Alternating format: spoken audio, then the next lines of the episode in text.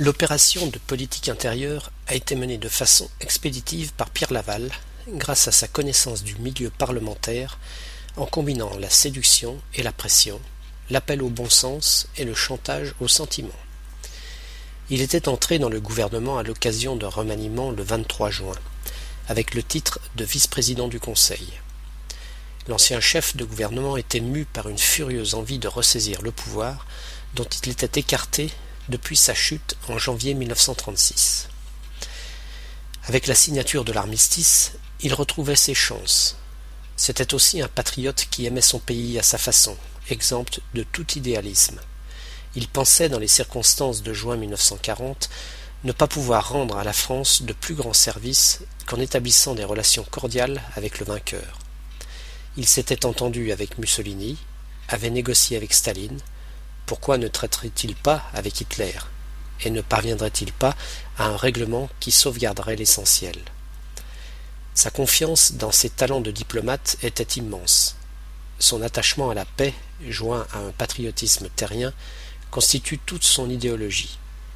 Laval n'a rien de doctrinaire, ni d'un idéaliste. Il n'a jamais cru à la révolution nationale. Au reste, c'est la politique étrangère qui l'intéresse. La collaboration en sera l'essentiel. Aussi est-ce à juste titre que son nom reste attaché à la politique de collaboration avec l'Allemagne, sans conviction idéologique, mais dans l'espoir, de plus en plus fallacieux, de réserver à son pays une place convenable dans la nouvelle Europe dominée par le Reich national-socialiste. Pour modifier les institutions, il fallait le concours des parlementaires. L'existence des chambres est bien oubliée depuis le début de l'offensive allemande. Impossible de les réunir dans la débâcle. Les parlementaires sont appelés par radio à rejoindre Vichy. La convocation ne les atteint pas tous. Certains ne l'ont pas entendu. Quelques-uns sont encore mobilisés, ou retenus en zone occupée. Les autres se retrouvent dans cette ville d'eau promue au rang de capitale provisoire de la France, quelques 660 sur un total d'un peu moins de 900 parlementaires. Le 9 juillet, les deux chambres siégeant séparément se prononcent à la quasi-unanimité pour la révision constitutionnelle. Le lendemain 10 juillet, le Sénat et la Chambre des députés, réunis en Assemblée nationale, adoptent le texte proposé à leur approbation l'Assemblée nationale accorde tout pouvoir au gouvernement de la République, sous l'autorité et la signature du maréchal Pétain, afin de promulguer une nouvelle constitution de l'État français. Cette constitution devra garantir les droits de la famille, du travail et de la patrie. Le texte est adopté par une majorité assez exceptionnelle, 560 pour, 80 contre et 20 abstentions, soit près de 85% des votants et plus des trois cinquièmes du total des parlementaires. Les défenseurs du régime de Vichy ne manqueront pas plus tard de relever que c'est la Chambre de 1936 qui mit ainsi fin à la Troisième République. Le caractère exceptionnel de la situation, la gravité des conséquences que chacun en a tirées, ont fait éclater les appartenances habituelles. Des parlementaires de la droite la plus classique ont refusé, en petit nombre, les pouvoirs à Pétain, et des élus de gauche les lui ont accordés, par dizaines, sans rechigner. Contrairement à une légende, Vichy ne se réduit pas à la droite, pas plus du reste que la résistance à la gauche.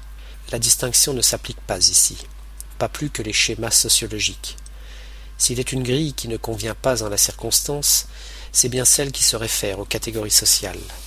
Rien n'est plus faux que les généralités sur le patriotisme des couches populaires ou la trahison des classes dirigeantes. Chaque classe a eu ses patriotes et ses traîtres, ses héros et ses lâches. L'armistice et l'acceptation du régime de Vichy ont divisé les partis, les classes, les familles de pensée et jusqu'aux familles naturelles. L'adhésion au maréchal, l'attentisme, l'engagement dans la résistance ou la collaboration ont été des choix d'individus et non des options sur commande ou par discipline. Néanmoins, il était plus facile à un conservateur catholique qu'à un député radical socialiste de reconnaître que la République avait failli et qu'il fallait changer les institutions. L'Assemblée nationale avait-elle le droit de décider un changement de régime? Personne ne dénie aux chambres le droit d'apporter des modifications au texte constitutionnel. Ce serait plutôt l'initiative du maréchal, dans les jours suivants, qui dressa l'acte de décès de la Troisième République. Aucun de ceux qui lui accordèrent les pleins pouvoirs ne pouvait se faire d'illusions sur ce qui adviendrait. Surtout, le Parlement avait-il le droit de remettre au plus illustre des Français le pouvoir constituant?